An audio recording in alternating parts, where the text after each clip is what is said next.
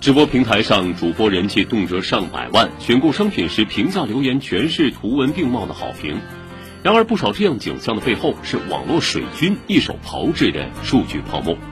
人民日报评论一些商家雇佣网络水军目的是营造口碑诱导消费倘若任由其肆虐长此以往会引致劣币驱逐良币损害消费者权益扰乱市场秩序。